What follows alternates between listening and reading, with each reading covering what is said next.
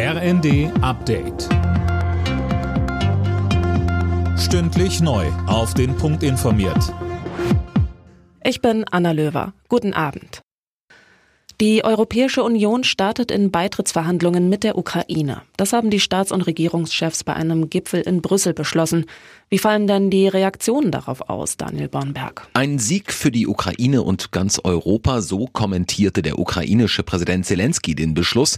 Kanzler Scholz sprach von einem starken Zeichen der Unterstützung und einer Perspektive für die Ukraine. Auch mit Moldau steigt die EU in Beitrittsverhandlungen ein. Das ist ja ein Nachbarland der Ukraine und Georgien hat nun den Status eines Beitrittskandidaten. Die EU will zudem Beitrittsgespräche mit Bosnien-Herzegowina aufnehmen, sobald die Bedingungen dafür erfüllt sind. Die Staats- und Regierungschefs der EU haben am Abend außerdem ein weiteres Sanktionspaket gegen Russland beschlossen. Es ist das insgesamt zwölfte. Es beinhaltet unter anderem Importbeschränkungen für Diamanten. Dem kommenden Montag gibt es die Kinderkrankschreibung auch per Telefon. Das haben die Kassenärztliche Bundesvereinigung und der Spitzenverband der gesetzlichen Krankenkassen mitgeteilt. Das soll die Eltern, aber auch die Arztpraxen entlasten.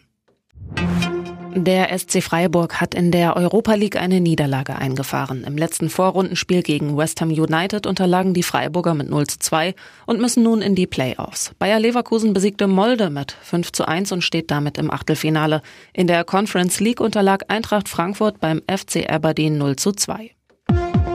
Alle Nachrichten auf rnd.de